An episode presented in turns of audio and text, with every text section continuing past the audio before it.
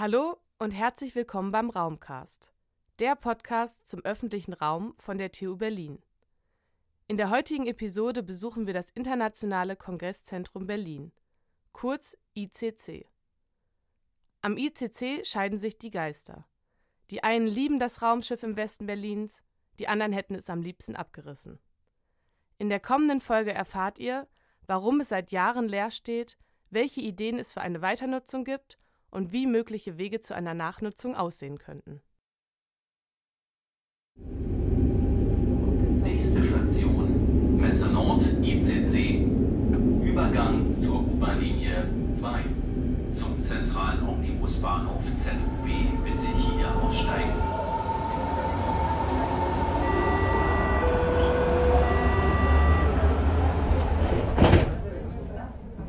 Wir befinden uns in Charlottenburg-Wilmersdorf und sind auf dem Weg zum ICC. Es ist leicht zu erreichen, so wie wir mit der Ringbahn oder mit dem Auto, der U2 oder sogar dem Fernbus. Nicht umsonst liegt es am frequentiertesten Verkehrsknotenpunkt Berlins. Das wird auch sofort klar, wenn man mit der Rolltreppe von der S-Bahn nach oben fährt. Es ist laut, kein gemütlicher Ort. Wir wenden uns schräg rechts und sehen das ICC bereits. Dahinter das Messegelände sowie der Funkturm. Eine geschäftige Gegend. Menschen mit Koffern, die Richtung ZOB eilen, Businessmänner und Frauen im Anzug. Und wir auf dem Weg zum ICC. Der kürzeste Weg ist durch die Unterführung.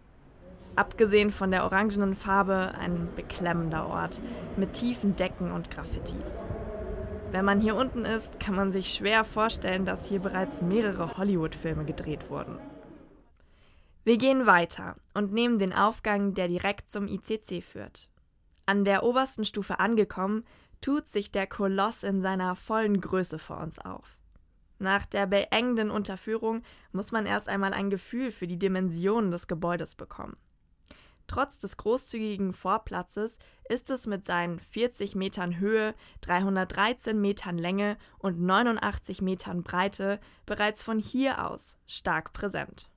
Es wird nicht umsonst gerne mit einem Raumschiff verglichen. Wahrscheinlich, weil es einem doch ein bisschen fremd vorkommt. Eine Fassade aus Aluminium, die in der Sonne glitzert. Eine Gebäudeform, die man einfach nicht greifen kann. Verwinkelungen, gerade Elemente und dann wiederum runde. Man kann klar sagen, so etwas hat man selten vorher gesehen. Das ICC fällt in die Kategorie der Hightech-Architektur. Wie der Name bereits verrät, ist das ein Architekturstil, der vor allem technisch bestimmt war und in den 1970ern aufkam. Die Meinungsbilder über die Erscheinung des Gebäudes gehen stark auseinander. Die einen lieben es, die anderen finden es hässlich. Wir wollen mehr über das Gebäude erfahren und begeben uns über den Vorplatz Richtung Eingangstür. Doch die ist verschlossen. Kommen wir zunächst zur Geburtsstunde des ICC Berlin. Die kann auf den 30. September 1965 datiert werden. An diesem Tag gaben das Architektenehepaar Schüler und Schüler Witte ihren Projektentwurf für ein neues Kongressgebäude ab. Dieses sollte am Messegelände neben dem Funkturm entstehen. Rund 14 Jahre und viele Änderungen später wurde das ICC am 2. April 1979 dann feierlich eröffnet. Mit circa einer Milliarde D-Mark Baukosten war es der teuerste Neubau in der Geschichte Westberlins. 2014 wurde es allerdings nach nur 35 Jahren Betrieb geschlossen. Nachdem zwischenzeitlich sogar ein Abriss im Raum stand, wurde es 2019 unter Denkmalschutz gestellt.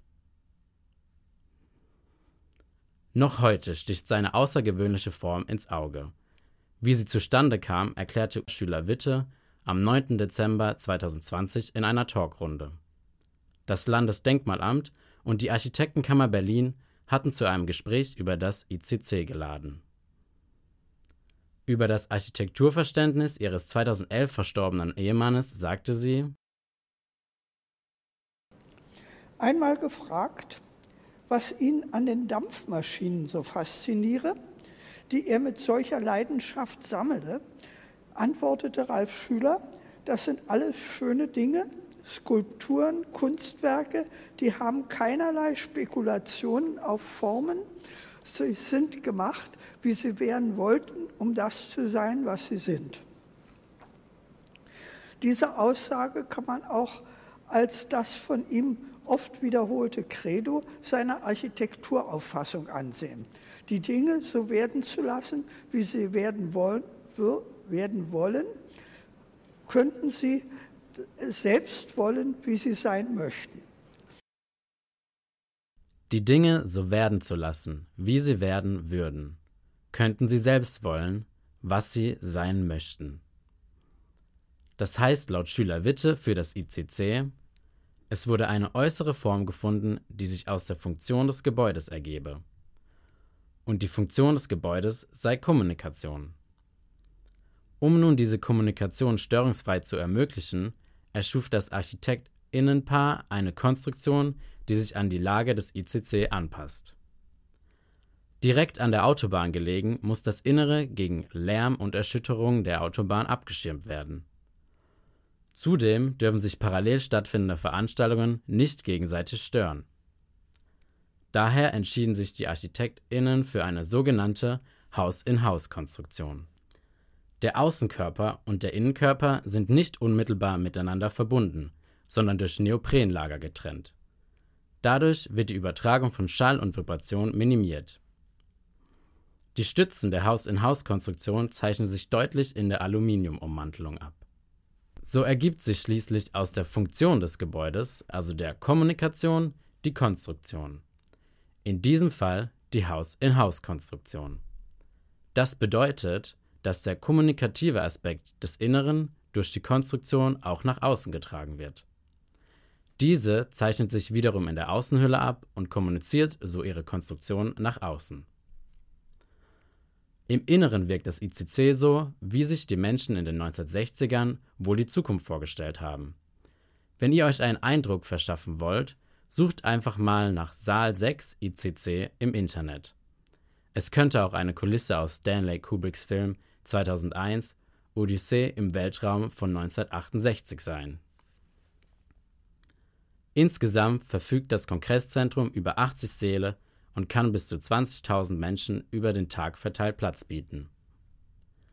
Das Gebäude bietet verschiedenste Räume für unterschiedliche Veranstaltungsformate. Von den größten Sälen für Tausende von BesucherInnen bis hin zu Nischen für Tischgespräche in kleiner Runde. Ein besonderes Highlight ist der Saal 2. Dieser kann in kürzester Zeit von einer Tribünenanlage, auf der 2000 Menschen Platz finden, in einen ebenerdigen Bankettsaal umgewandelt werden. Dazu wird die Tribüne an riesigen Ketten an die Decke gezogen. Zusätzlich kann er mit dem Saal 1 zusammengeschaltet werden, indem ihre Trennwand entfernt wird. So kann die Zuschauerzahl auf mehr als das Doppelte erhöht werden. Das sind jedoch nicht die einzigen Features. Das ganze Haus ist innen wie außen durchzogen von technischen Lösungen, um verschiedensten Ansprüchen und Veranstaltungsformaten gerecht zu werden. So ermöglicht beispielsweise das Lichtleitsystem des Künstlers Frank Oehring, dass Gäste auch bei parallel stattfindenden Veranstaltungen in den richtigen Sälen ankommen. All das ließ das ICC zu einem der bedeutendsten Gebäude der sogenannten Hightech-Moderne Deutschlands werden um die ungewöhnliche Gestalt des ICC weiter zu erläutern, betont die Architektin ihre Freiheit in der Gestaltung.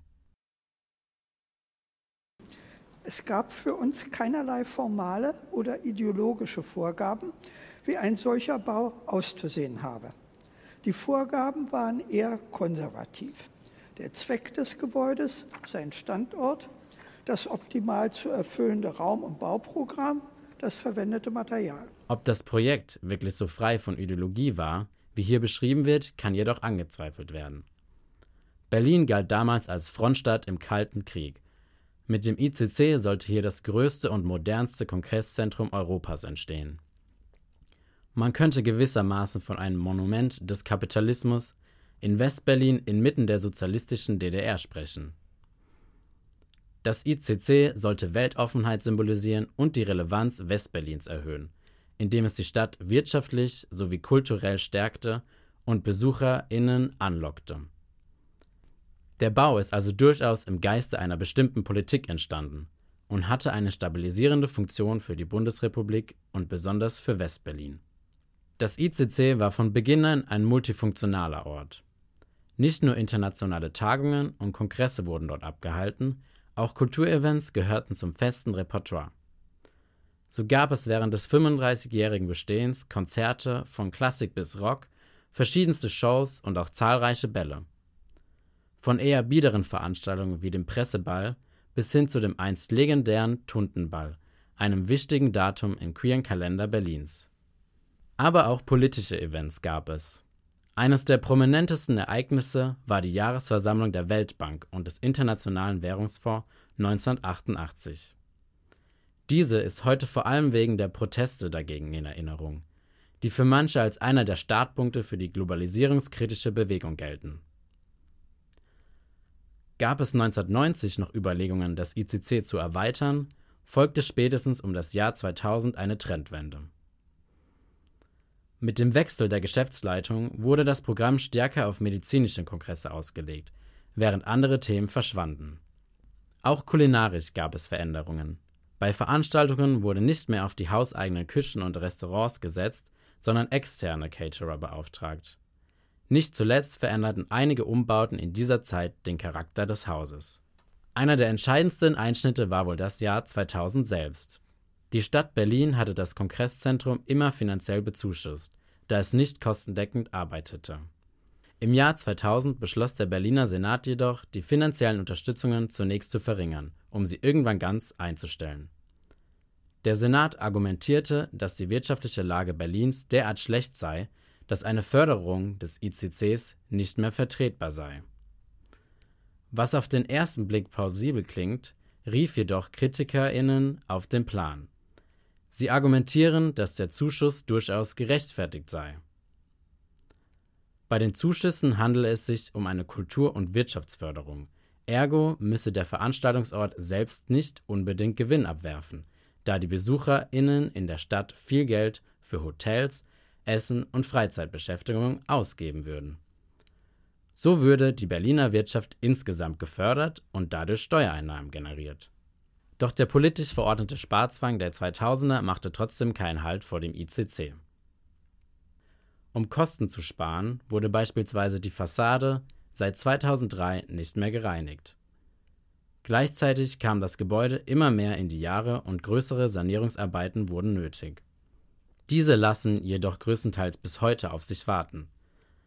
2014 wurde das ICC dann geschlossen. Es gab nur kleinere Ausbesserungen und die Instandhaltung des Gebäudes wurde auf das Wesentlichste reduziert. Dieser Stillstandsbetrieb kostet übrigens jährlich rund 1,8 Millionen Euro.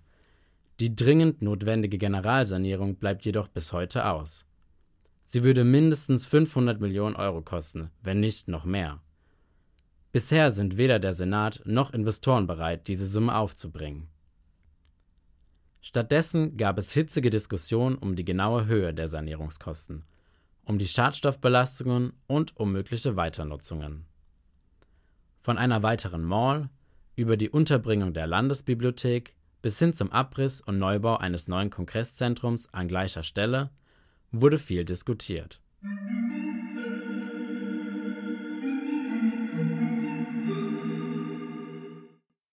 Historisch bedingt war Berlin lange Zeit durch Leerstand geprägt.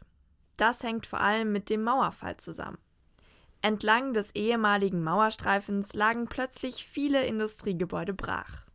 Retrospektiv lässt sich der Leerstand und die Aneignung dieser Räume durchaus als Chance für die wiedervereinigte Stadt Berlin begreifen.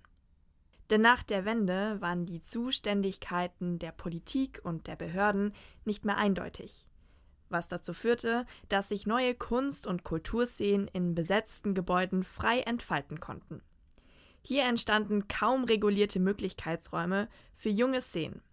Dazu gehörte zum Beispiel das Kunsthaus Tacheles, das zu DDR-Zeiten das Gebäude des Freien Deutschen Gewerkschaftsbundes war. 1990 besetzte eine künstlerische Initiative das Haus und bewahrte es so vor dem geplanten Abriss. Im Laufe der 90er Jahre entwickelte er sich zu einem der wichtigsten Räume der alternativen Kunst- und Kulturszene. In den folgenden 20 Jahren verschwand aber der großflächige Leerstand und damit auch der Freiraum ohne Regeln. Die pulsierende Kunst- und Kulturszene machte Berlin für viele Menschen zur Wunschheimat. In der Folge boomte auch der Wohnungsmarkt. 2001 standen noch 5% der Wohnungen in Berlin leer, 2020 waren es nur noch 0,9%. Mehr Menschen, weniger Wohnungen und allgemein weniger Platz. Die Kunst- und Kulturszenen, die Berlin nach der Wende maßgeblich mitgeprägt haben, mussten weichen. Mittlerweile ist der Platz für Kunst- und Kulturschaffende so rar, dass 2020 das Bündnis Kulturräume Berlin gegründet wurde. Die Mitglieder setzen sich aktiv gegen die Verdrängung der freien Kunst- und Kulturszene ein. Die Initiative, die unter anderem von der Senatsverwaltung für Kultur und Europa mitgetragen wird, markiert auch ein Umdenken der Kulturpolitik. Von einer reinen Verwaltung von öffentlichen subventionierten Bestandsräumen zur aktiven Akquise neuer Räume. Die Entwicklung des ICC verläuft gegen diesen Trend. Während der Raummangel in Berlin zunimmt, steht das ICC seit 2014 leer. Unterbrochen durch kurze Phasen der Zwischennutzung. Dazu gehört die temporäre Nutzung des Gebäudes als Unterkunft für Geflüchtete, als Schauplatz für die 70. Berliner Festspiele und zuletzt als Impfzentrum. Zu einer langfristigen Nachnutzung kam es bisher allerdings nicht. Wie ist es möglich, sich der komplexen Aufgabe zu nähern, dem ICC wieder Leben einzuhauchen. Hierzu lohnt sich ein kleiner Exkurs zu einem anderen prominenten Lehrstand in Berlin, das Haus der Statistik am Alexanderplatz. Zu DDR-Zeiten wurde das Gebäude von der staatlichen Senatsverwaltung für Statistik genutzt, nach der Wiedervereinigung bis 2008 dann vom bundesdeutschen Behörden. Zehn Jahre lang stand der große Gebäudekomplex im Herzen der Stadt leer, bis sich durch Engagement aus der Zivilgesellschaft etwas tat. Die Initiative Haus der Statistik besteht aus verschiedenen AkteurInnen. Soziale und kulturelle Einrichtungen und Verbände, Künstlerkollektive, ArchitektInnen, Stiftungen und Vereine.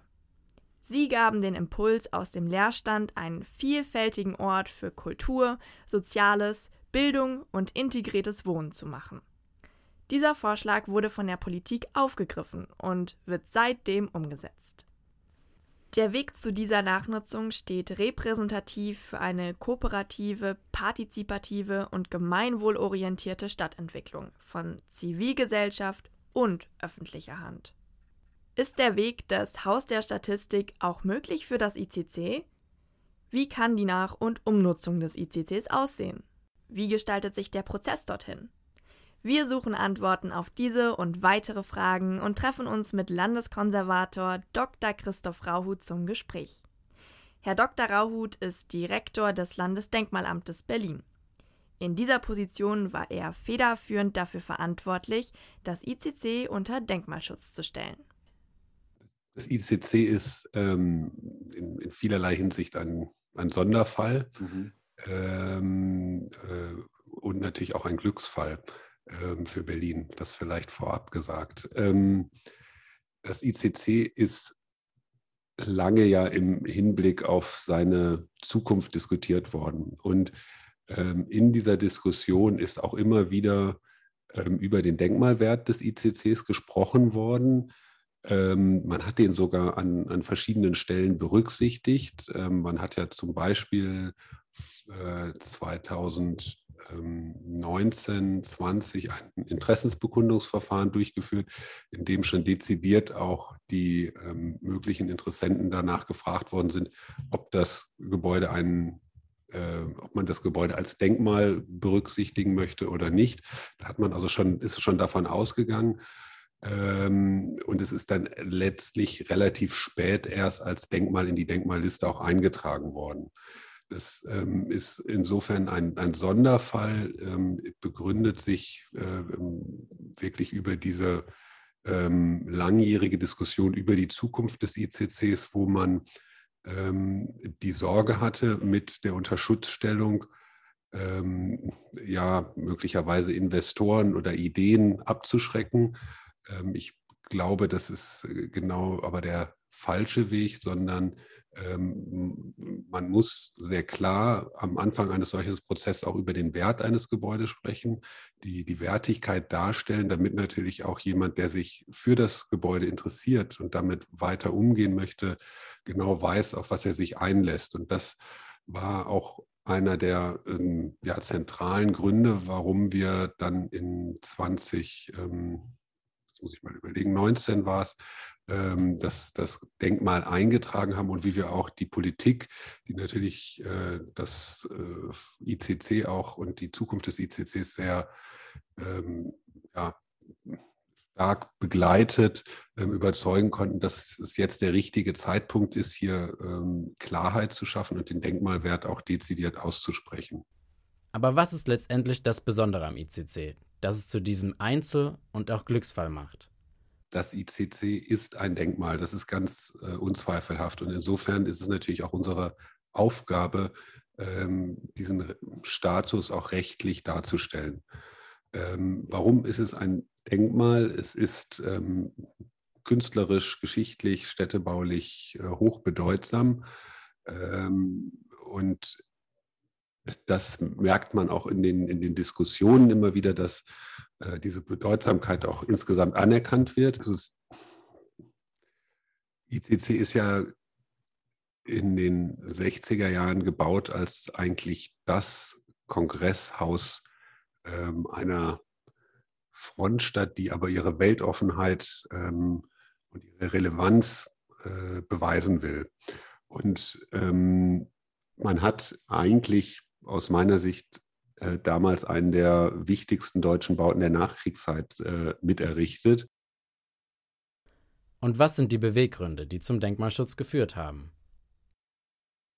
Von einer Hightech-Architektur, vielleicht ist ICC wirklich das ähm, ja, einer so der Höhepunkte der Hightech-Architektur in Deutschland, ähm, bei der man äh, die Konstruktion eigentlich an den Anfang stellt und ähm, dann in der Konstruktion die Funktionen entsprechend einbringt, aber auch die Konstruktion immer wieder zeigt, ähm, aber durchaus auch sehr stark gestaltet. Ähm, und das alles in einer Architektursprache, die natürlich sehr futuristisch äh, geprägt ist von den Materialien, äh, glänzend, ähm, Licht, was äh, ganz dezidiert ähm, geführt worden ist. Also eine, ja, letztlich so eine neue Welt, die man dort auch äh, schaffen wollte, sehr futuristisch schon damals und, und auch heute im Grunde genommen noch für uns immer noch so eine Zukunftsversion, wenn man oder Zukunftsvision, wenn man in das Gebäude reinkommt. Das Thema Schadstoffbelastung kam in der Diskussion um das ICC auch immer wieder auf. Als Denkmalpfleger kann Dr. Rauhut die Schadstoffbelastung letztendlich nicht bewerten, hat aber trotzdem auch hierzu eine Meinung. Man darf festhalten, dass das ICC ein, ein Kind seiner Zeit ist. Und ähm, äh, man hat in den äh, 70er, 80er Jahren äh, immer wieder Materialien verwendet, die wir heutzutage als äh, Schadstoffe klassifizieren und die bei Sanierungen dann äh, dementsprechend auch möglicherweise entfernt werden müssen oder äh, einen besonderen Aufwand in der ähm, ja, Erhaltung erfordern. Da ist das ICC aber kein, kein Sonderfall, sondern äh, eher der ja, Standardfall von Bauten aus dieser Zeit. Und insofern finde ich eine Diskussion, die immer nur auf die Schadstoffe zielt, ähm, äh, fehlgeleitet, ähm, beziehungsweise ähm, hat manchmal den Anschein, dass es da eher darum geht, das Gebäude schlechter zu reden, als es ist. Und insofern ähm, muss man sich natürlich dieser Aufgabe widmen, aber man sollte sich jetzt nicht äh, nur von der Schadstofffrage her dem Gebäude äh, nähern und ähm, auf dem Wege dann versuchen, eine Lösung zu finden. Ich glaube, man muss das ähm, anders machen. Man muss äh, sich, äh, wie man das mit einem, einem, nicht benutzten Denkmal immer macht, äh, vom Gebäude her der, der Zukunft nähern und sagen, welche äh, funktionalen äh, Möglichkeiten liegen in dem Gebäude. Und das sind dann einerseits ist das natürlich die Raumstruktur und ist andererseits aber auch, auch die, die Technik, die man entweder ertüchtigen kann oder weiter nutzen kann oder eben auch nicht auf einen, einen bestimmten Zustand bringen kann, sodass dann möglicherweise äh, die Nutzung XY äh, möglich wird. Und das ist aus unserer Sicht der Weg, den man für das ICC ähm, auch machen müsste. Das heißt, am Anfang stände zunächst die neue Nutzung. Und sobald man diese neue Nutzung wirklich auch äh, beschreiben kann, äh, ein, möglich einen Nutzer hat, der diese Anforderungen benennen kann, muss man dann äh, entscheiden, wie tief greift man äh, bei einer Sanierung äh, sozusagen in den in die Substanz ein, wo muss ich entsprechend äh, möglicherweise Paneele abnehmen, dann auch die, die Schadstoffe beseitigen oder an welchen Stellen ist es vielleicht auch nicht wohl notwendig, äh, Schächte oder dergleichen zu öffnen, weil man äh, diese noch weiter nutzen kann. Was braucht es aber, um das ICC wieder dauerhaft in Betrieb zu nehmen? Ich erlebe die Diskussion aktuell, ich will nicht sagen, ähm, angstgetrieben, aber ich habe es nun gesagt, sondern so ein äh, sehr äh, äh, passiv. Mir fehlt sozusagen dieser positive Wille zum ICC, den man dann auch in entsprechende Konzepte zu ähm, wirtschaftlichen Strukturen, aber auch zur ähm, Finanzierung, äh, zur Betriebsuntersuchung ähm, etc. umsetzt. Wir sind momentan erleben wir eigentlich, dass das ICC ja nicht beachtet wird ähm, und dass es nicht mal im Koalitionsvertrag der jetzigen Koalition auftaucht. Ähm, und das finde ich angesichts einerseits der Bedeutung des Gebäudes, aber auch angesichts der unglaublichen äh, Platzressource, die es ja äh, bietet, sehr, sehr schade und äh, ja eigentlich ein Fehler. Das ICC ist ähm, als ja, Flagship Berlins einmal schon als Marke für die Stadt Berlin äh, gebaut worden. Und im Grunde genommen muss man es so auch äh, wieder auferstehen lassen als äh, Marke für Kultur und Kongress. Im Laufe des Interviews stellte Dr. Rauhut eine wichtige Frage in den Raum. Wer ist der richtige Protagonist für das ICC und kann letztendlich diese Marke vorantreiben? Ich glaube, dass die Messe, die sich ja weiterentwickelt hat, mittlerweile nicht mehr der richtige Protagonist ist, um das ICC äh, zukünftig zu betreiben, sondern man sollte äh, überlegen, ähm, wer ist die neue oder gibt es eine neue äh, Betreibergesellschaft und ist diese möglicherweise privat oder öffentlich oder auch möglicherweise etwas äh, dazwischen. Das wäre eine, eine ganz wichtige Festlegung.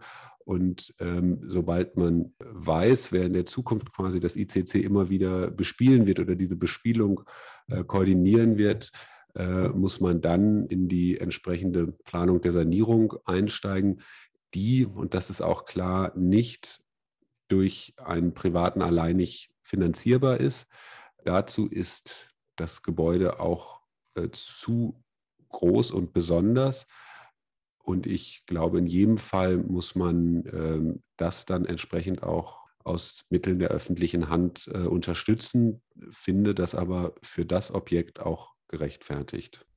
Wir haben uns ebenso gefragt, ob der Denkmalstatus eine zukünftige Entwicklung auch erschweren kann. Wenn es die falsche Nutzung ist, wird sich äh, wird der Denkmalschutz möglicherweise zu einem Problem.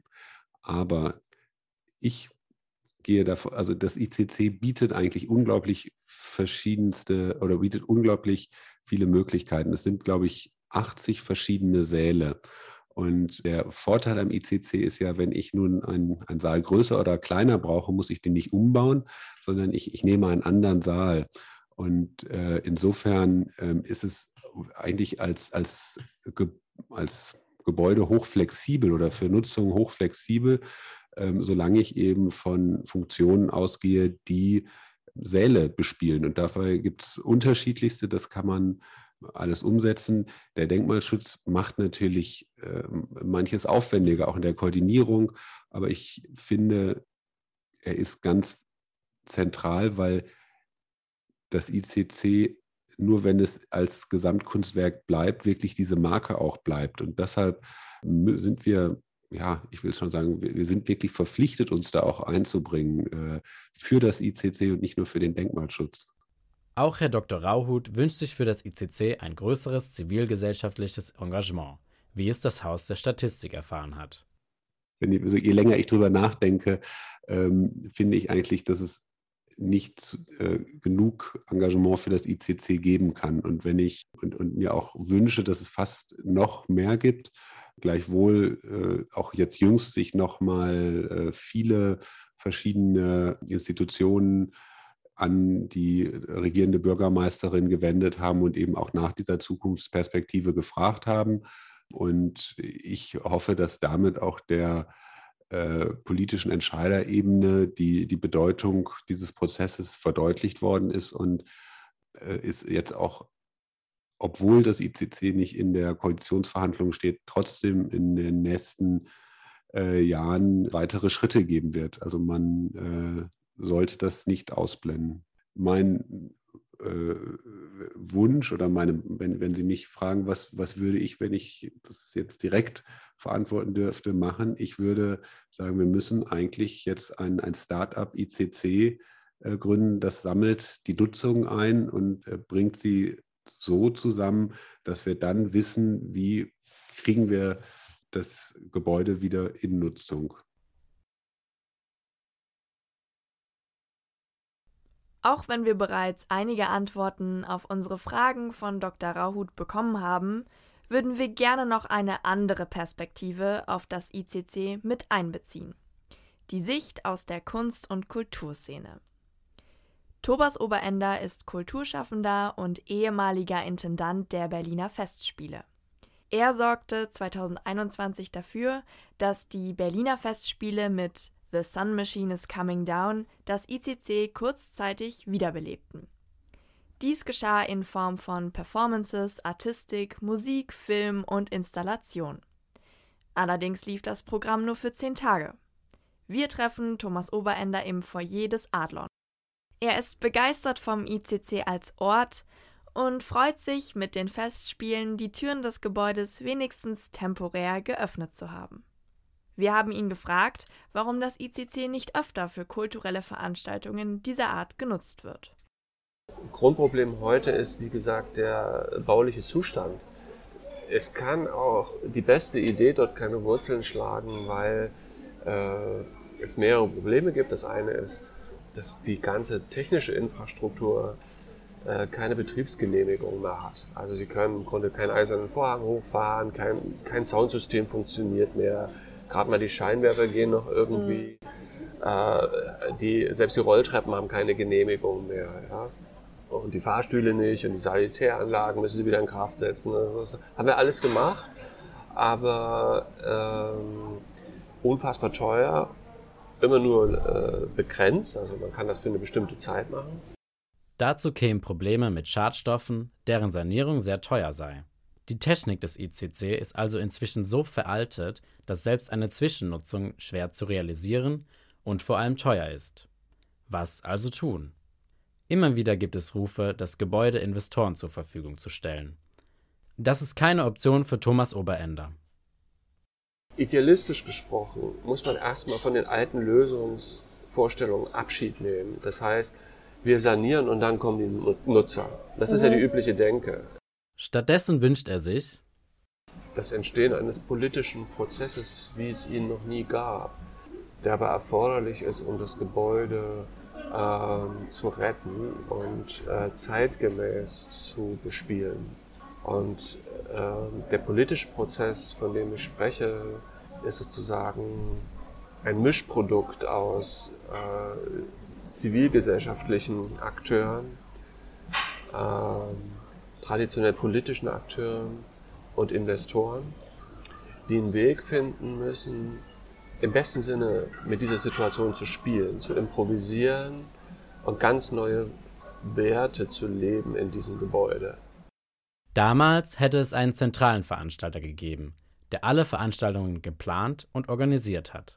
Ich glaube, diese Art von Mega-Veranstalter ist für die Zukunft nicht in Sicht, ja, sondern mein Traum wäre es, wenn man dieses Gebäude sozusagen demokratisiert. Demokratisierung heißt für Thomas Oberender, die Frage zu stellen, wie die ideale Öffentlichkeit auszusehen habe. Dafür könnte das ICC laut Oberender ein symbolischer Ort werden. Dazu müsse man sich von vornherein einige Fragen stellen. Zum Beispiel, wer denn überhaupt Zugang dazu hat, welche Art von Kunst oder Kultur es dort geben wird, ebenso wer über das Gebäude entscheidet und wie international es werden soll. Aber am allerwichtigsten, für welche Art von Berlin steht das ICC zukünftig? Das Internationale Kongresszentrum blickt auf eine kurze, aber intensive und facettenreiche Historie zurück. Der Denkmalstatus bewahrt den Komplex nun zwar vor dem Abriss, die zukünftige Nutzung des ICC und die damit verbundene Relevanz des Ortes für die Stadt Berlin bleibt jedoch ungewiss. Thomas Oberender meint dazu fast poetisch: Kunst kann uns retten, aber ob es das ICC retten kann, weiß ich nicht. Kunst ist auch nur eine Idee, wie das ICC in Zukunft genutzt werden kann. Neben einem Mobility Hub, einem großen Gewächshaus mit Klimahülle oder der Umnutzung zum Wohnhaus gab es verschiedenste Vorstellungen für die zukünftige Nutzung. Doch was sieht Berlin im ECC? Die vielversprechende Nutzung durch die Berliner Festspiele hat das Gebäude für kurze Zeit der Öffentlichkeit zugänglich gemacht. Daraus entsprangen Neugier, Aufmerksamkeit und damit verbunden eine Hoffnung, dass das ICC wieder stärker in den Fokus des stadtpolitischen und stadtgesellschaftlichen Diskurses rückt. Ob dieser Impuls nachhaltige Auswirkungen hat, bleibt jedoch abzuwarten. Der Wirtschaftssenator Berlins, Stefan Schwarz, will das ICC noch in dieser Legislaturperiode zum Aushängeschild Berlin machen. Quasi als Pendant zum Pariser Centre Pompidou, das auch als Kunst-, Kultur- und Kongresszentrum genutzt wird. Er ist überzeugt davon, dass Kunst und Kultur in diesem Haus große Strahlkraft auf die Wirtschaft ausüben kann. Wie genau der Weg dorthin aussieht, wurde uns leider seitens der Senatsverwaltung für Wirtschaft, Energie und Betriebe nicht erklärt. Gerne hätten wir ein Interview zu den Zukunftsplänen geführt, aus Termingründen wurde uns aber leider abgesagt. Die Zukunft wird zeigen, ob es Lösungen von der Politik für die Wiederbelebung des ICCs gibt oder ob zivilgesellschaftliche Impulse zielführend sind. Initiativen und Netzwerke haben in jüngster Berliner Vergangenheit bereits erfolgreich Stadtentwicklung von unten vorangetrieben und ihre Potenziale am Tempelhofer Feld oder am Haus der Statistik unter Beweis stellen können. Verschiedenste urbanistische Utopien könnten auch hier im ICC einen Raum finden und zukunftsweisend für eine neue, kooperative und partizipative Stadtgesellschaft stehen. Das waren Elena, Jonathan, Alex, Frank und Lucy mit einem Beitrag zum Thema Leerstand in Berlin.